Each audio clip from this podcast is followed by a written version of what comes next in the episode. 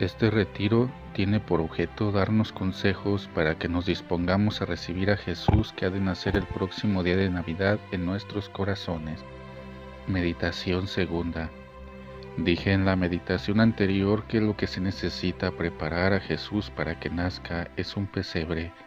Aparentemente es cosa fácil, porque si se trata de prepararle basura y polvo, lo tenemos en abundancia, pero para expresar mi pensamiento con exactitud, debo decir que no es la basura como basura ni las miserias como miserias lo que atrae a nuestro Señor, sino que es necesario que tengamos el secreto de transformar esas miserias en algo valioso.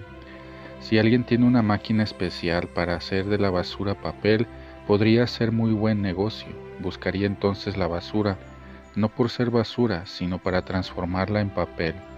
Así nuestras miserias, no como tales, son agradables a Dios. Él ha puesto en nuestras almas una virtud que es esa máquina maravillosa para utilizar toda la basura, todas las miserias de nuestro corazón y transformarlas en paz y santidad. Por eso no está la cosa en tener miserias, sino en saberlas utilizar. Las miserias se utilizan aceptándolas, complaciéndose en ellas, porque complacernos en nuestras miserias es colocarnos en nuestro lugar, ser como nuestro Señor quiere que seamos. Esta humildad no es difícil de practicar, sino fácil de comprender. Pocas almas se dan cuenta de lo que son en realidad, es decir, pequeñas, miserables, porque así las quiere Dios, y esa pequeñez y esas miserias tocadas con la vara mágica de la humildad se convierten en algo preciosísimo a los ojos de Dios. Pues bien, así es como debemos preparar a Jesús nuestro corazón con miserias, desde nuestras miserias, que tienen basura y polvo, pero todas estas cosas las debemos transformar en luz, en virtud, en atractivo para nuestro Señor por medio de la santa humildad. Mas no basta prepararle a Jesús un pesebre, porque el Padre Celestial le preparó también un San José, es decir, un varón prudente y santo como lo llama la Escritura, para que cuidara de su Hijo. El Padre ama a su Hijo apasionadamente y al enviarlo a este mundo era natural que lo hubiera puesto en buenas manos. ¿Qué tendría San José para que el Padre haya depositado en él toda su confianza? Y confiado el mayor de sus tesoros? Pues tenía muchas virtudes, una pureza inmaculada, una vida interior intensa, una prudencia y una obediencia perfectísima, etc. Pero a mi modo de ver, la virtud que desarrollaba en San José y por la que el Padre lo eligió fue su fidelidad admirable. La Iglesia le aplica estas palabras de la Escritura, Ecce fidelis servus et prudens quem constituit dominus super familiam suam. He aquí el siervo fiel y prudente a quien el Señor constituyó como jefe de su familia. La fidelidad consiste en no separarnos una tilde de la voluntad santa de Dios, de seguir las indicaciones de aquel de quien se ha recibido un encargo, y San José tuvo esa fidelidad heroica constantemente, hizo la voluntad del Padre con perfección, en silencio, sin murmurar, sin torcer en lo más mínimo los designios santos de Dios. Esto no es común, ordinariamente quiere uno seguir su propio juicio y su propia iniciativa. Estoy seguro que si el Padre nos hubiera puesto a alguno de nosotros en lugar de San José, en la noche aquella en que el ángel le fue a decir de parte de Dios, levántate, toma al niño y a su madre y huye a Egipto, no hubiéramos obedecido con esa fidelidad heroica con que obedeció San José. Tal vez hubiéramos pensado, mejor sería irnos a la Arabia, allá está más solo, podríamos estar mejor. ¿Y cómo no sería más conveniente salir, salir en pleno día? ¿Cómo nos vamos a ir de noche? San José no pensó ninguna de estas cosas, sino que siguió las órdenes de Dios con una fidelidad encantadora. Comprendía el santo porque era humildísimo que él no era sino un instrumento de Dios y que su papel era ser instrumento dócil y seguirlo en todo, hasta en sus mínimos detalles, la voluntad del Padre Celestial. Estoy cierto de que San José no entendía muchas cosas, de las cuales el Padre le ordenaba respecto a Jesús, idéntico a María, que también no entendía muchas cosas y sin embargo tuvo la confianza en Dios y esa humildad de hacer lo que Dios necesitaba en ese momento para cumplir su misión. Levántate, le dice una noche el ángel a San José, toma al niño y a su madre y ve a Egipto. Y el Evangelio nos da a entender que San José obedeció inmediatamente. Pasa el tiempo y le dice de nuevo el ángel, vuelve a la tierra de Israel. San José hace al momento lo que se le manda por parte de Dios, cumpliendo en todo exactamente su voluntad santa, sin admirarse de nada, sin pensar en nada. Sencillamente eso quiere Él, que me ha confiado esta misión. Mi papel de obedecer es seguir las indicaciones de Dios, no torcer en lo más mínimo sus disposiciones. A mí me parece que precisamente por eso le confió Dios a San José el depósito de Jesús y de María. Si San José hubiera tenido todas las virtudes pero hubiera sido menos fiel, indudablemente el Padre no hubiera puesto en sus manos los tesoros que le confió. Pero San José era fidelísimo, por eso Dios le confió aquel precioso depósito. Pues bien, si Jesús ha de nacer en nuestros corazones, quiere decir que el Padre nos va a confiar el mismo depósito que confió a San José, nos va a dar a su Hijo en buenos términos, pero el Padre no acostumbra poner a Jesús sino en buenas manos. Necesita estar seguro de nuestra fidelidad, lo que a cada quien le pide para entregarle a su Hijo, es lo que le pidió a San José. Una fidelidad exquisita, porque ¿qué vamos a hacer con Jesús? ¿Cómo vamos a guardar ese depósito santo que nos va a confiar? Para confiarnos ese depósito lo que necesita Dios es que seamos fidelísimos, que hagamos de Jesús lo que Dios quiera. Él es el que tiene que disponer, nosotros no somos más que instrumentos suyos y la gran cualidad de un instrumento es que sea dócil en las manos del que lo maneja. Por consiguiente, es también necesario que le preparemos a Jesús un San José, es decir, una fidelidad exquisita, perdón. Vamos a ser pesebres, vamos a ser San José. Seremos pesebres por la humildad con la que vamos a aprovechar nuestras miserias, y seremos San José por la fidelidad con que vamos a seguir las indicaciones del Padre Celestial. Cuando tengamos a Jesús en nuestro corazón, no vamos a querer sino lo que el Padre quiera, que Jesús brille, lo haremos brillar, que quiere que esté oculto, lo ocultaremos como San José. Ah, si fuéramos fieles, con qué abundancia nos daría el Padre Celestial a su propio Hijo, como nos lo confiaría. Pero para ser fieles necesitamos no querer, no buscar otra cosa que la santa voluntad de Dios. Por eso la figura de San José es tan serena, tan apacible, tan dulce, a través de las páginas del Evangelio que hablan poquísimo de San José, pero alcanzamos a ver la figura del santo siempre serena, siempre en paz. ¿Por qué? Por su fidelidad, porque no tenía otra norma de la voluntad de Dios.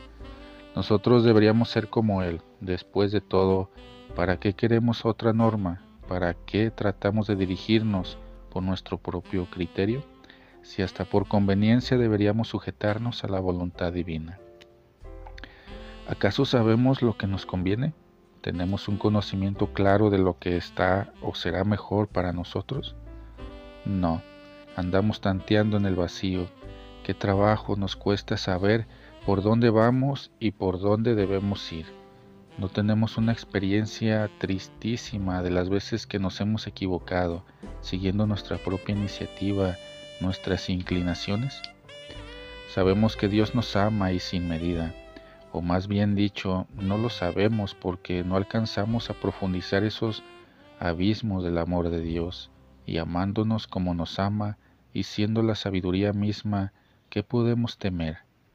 ¿Qué importa que no sepamos o no podamos explicarnos tal o cual disposición de Dios? Repito, San José no ha de haber comprendido mucho de las disposiciones divinas.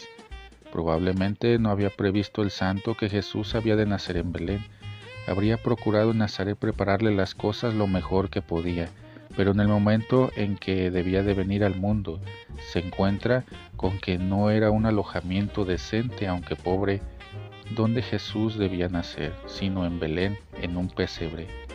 Perfectamente así lo dispuso el Padre Celestial. Tampoco ha de haber comprendido que para huir de Herodes era necesario esconder al niño como a cualquier hombre mortal. Él no sabía, no se explicaba muchas cosas, pero decía siempre, así lo quiere Dios, así se hará. Si fuéramos así fidelísimos, si tuviéramos por norma única la voluntad santa de Dios. Que hoy amanecí con una sequedad tremenda, no veo nada, ni siento nada, si pensara entonces que esto es lo que quiere Dios. Pero, ¿cómo ha de querer Dios eso? La parte superior contesta, pero ¿qué vas a entender tú? Sé fiel. No sabes todos los provechos espirituales que Dios se propone sacar de esa sequedad que te ha enviado ¿Por qué has de querer entender lo que Dios se propone hacer en tu alma? Que tenía mucha ilusión de hacer tal o cual obra y a última hora no pude hacer nada, ¿qué importa? Si Dios así lo dispuso, quiere decir que de ese modo conviene mucho más que como yo lo había proyectado. Es preciso convencernos de que entendemos poco, poquísimo de la vida espiritual que es para nosotros una región desconocida que vamos a tientas y si no conocemos el camino, ¿por qué no nos dejamos conducir por un guía experto? Ese guía es la voluntad de Dios. No nos dejemos conducir por el prurito que de querer entenderlo todo. Ese prurito nace de amor propio y de tontería, que es casi lo mismo. ¿No tiene Dios plenísimo derecho de disponer de nosotros como le plazca? ¿No somos sus servidores? ¿No es el papel de un servidor cumplir las disposiciones de su amo aunque no las entienda? Supongamos un criado muy sabiondo que le dan una orden y todo lo quiere examinar y comprender, y si no lo entiende no lo hace. Le diría el amo, aunque no lo entiendas, basta con que yo lo quiera. Pues bien, así nos podría decir a nosotros nuestro Señor. No somos más que servidores, él tiene pleno derecho a mandarnos, no tenemos que ver claro en lo que nos manda. Claro que siempre sale bien lo que Dios dispone, pero aunque no saliera, nosotros como criatura debemos siempre sujetarnos a la voluntad de Dios. Todo lo que dispone Dios es para bien de sus elegidos, que Dios quiere alcanzar la gloria a nuestra costa perfectamente debemos sujetarnos porque sabemos y debemos confiar en Dios y en su bondad y en su misericordia. Pero la tercera razón, la más decisiva, es el amor que le tenemos. El que ama tiene que agradar al, amado. ¿No es el amor un anhelo inmenso de agradar y de agradarle a todo, a toda costa y a pesar de todos los sacrificios? Amar a alguien no es lo mismo que entregarnos a Él, sacrificarnos por Él. Pues bien, si amamos a Dios es preciso que le demos gusto y si es a costa de sacrificio, tanto mejor. Y si lo amamos, ¿por qué no nos dejamos guiar por su voluntad? ¿Cuándo nos convencemos de que lo único que tenemos que hacer es voluntad de Dios? Nuestro Señor mismo nos lo enseñó con su empleo. Dice en el Evangelio, hago siempre lo que agrada a mi Padre Celestial. Tengo otro alimento y otra bebida que ustedes no conocen y es hacer la voluntad de mi Padre. Y a nosotros nos enseñó en el Padre nuestro a pedir, hágase tu voluntad así en la tierra como en el cielo. Quiere decir que los bienaventurados en el cielo hacen perfectísimamente la voluntad de Dios. Si nosotros hiciéramos la voluntad de Dios como lo hacen los bienaventurados en el cielo, la tierra se convertiría en un cielo, y no solo por la perfección que esto supone en un alma, sino también por la paz que trae consigo. Un alma que hace la voluntad de Dios vive en paz, es dichosa, es feliz, porque el secreto de la felicidad está en cumplir en todo la voluntad de Dios, y sin necesidad de meternos en grandes consideraciones. ¿No es feliz una persona que le pasa a cada instante lo que quiere? Supongamos a una persona que a cada instante ve realizados todos sus deseos, es feliz, porque ¿Qué otra cosa es la felicidad sino el cumplimiento de nuestros deseos y de nuestros gustos? Los mundanos buscan la felicidad en satisfacer todos sus deseos e inclinaciones, por más que no es posible que la encuentren ahí. El secreto para ser felices lo encontramos sencillamente el día en que queremos, sino lo que Dios quiere. Así nos sucederá siempre lo que queremos. ¿Qué gozo? Pues eso es lo que quiero. ¿Que Dios quiere que duerma? ¿Que Dios quiere que trabaje? Eso es precisamente lo que quiero, porque no quiero otra cosa sino lo que Él quiere. Así se estarán cumpliendo mis deseos continuamente seré feliz, porque Dios no desea otra cosa más que seamos felices. Esta felicidad consiste en estar cumpliendo perfectamente y a cada instante la voluntad de Dios, que fue lo que caracterizó a San José. Para darnos a Jesús, pues, el Padre Celestial quiere de nosotros esa fidelidad. Por consiguiente, quiere que seamos fieles a su santa voluntad, que el Padre vea que somos dignos de recibir a Jesús que sea tal nuestra conducta que el Padre tenga que decir, la verdad es que a esta alma le voy a entregar a mi Hijo, porque cuidará de él con la fidelidad exquisita con que le cuidó San José. Preparémonos pues a recibir en nuestro corazón a Jesús, que va a nacer con una fidelidad constante y delicadísima. No hagamos otra cosa que la voluntad de Dios, pero guardémonos de todos los enredos que el demonio suele poner a las almas para apartarlas de la voluntad de Dios. Los comentaristas advierten que las tres tentaciones que el demonio puso a nuestro Señor tenían por fin apartarlo de la voluntad de Dios. Jesús había emprendido un ayuno por voluntad del Padre, pero el demonio vino a decirle, si eres hijo de Dios, manda estas piedras que se conviertan en panes. El Padre había dispuesto que se presentara a nuestro Señor con sencillez, con humildad, poco a poco. El demonio le fue a proponer que lo hiciera de otro modo. Si eres el Hijo de Dios, déjate caer de aquí. Los judíos tenían la preocupación de que el Mesías había de ser un gran conquistador y que había de someter a su mando a todos los imperios que existían.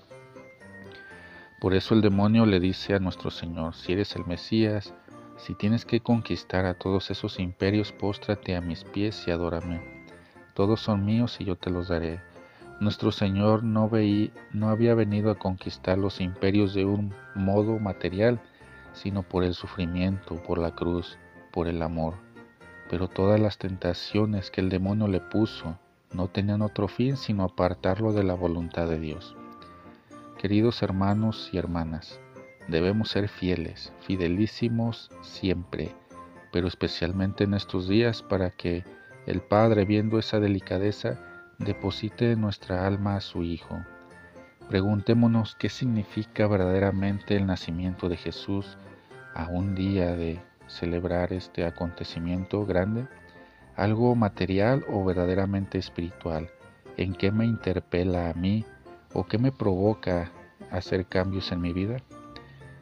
De manera que ya sabemos pues que necesitamos un pesebre y también necesitamos, como en esta meditación, un San José. Y para recibir a Jesús es preciso prepararle este pesebre. Es necesario este San José, es decir, es necesario que haya en nuestra alma humildad, es necesario que haya fidelidad. Gracias por llegar hasta esta meditación y te espero en otra tercera meditación el día de mañana. No olvides compartir a alguien que le pueda servir estas reflexiones. Y aprovecho para desearte una feliz Natividad del Señor en nuestros corazones. Que tengas un excelente día.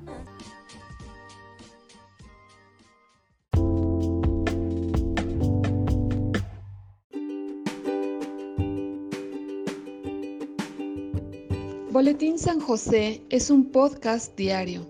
Síguelo para que forme parte de tu vida, te inspire y nutra con la reflexión de la palabra de Dios. Además, con Spotify puedes compartir este episodio y los demás con tus amigos en redes sociales. Solo toca los tres puntos de la esquina superior derecha de la página del episodio. Luego baja hasta compartir, selecciona la opción de la red social de tu preferencia y envíalo a quien tú quieras. Así de fácil. Puedes seguirnos también desde Apple, Google Podcast, Facebook, YouTube con el mismo nombre. En Instagram como Boletín SJ19 y en TikTok como B San José 1903. Interactúa con nosotros, comenta, danos like y contesta las preguntas que se hacen en algunos de nuestros podcasts ubicados al final de cada emisión. Ayúdanos a crecer compartiendo a más personas que necesitan de estas reflexiones y por supuesto con tus oraciones. Patriarca San José, bendice a nuestras familias y aumenta nuestra fe.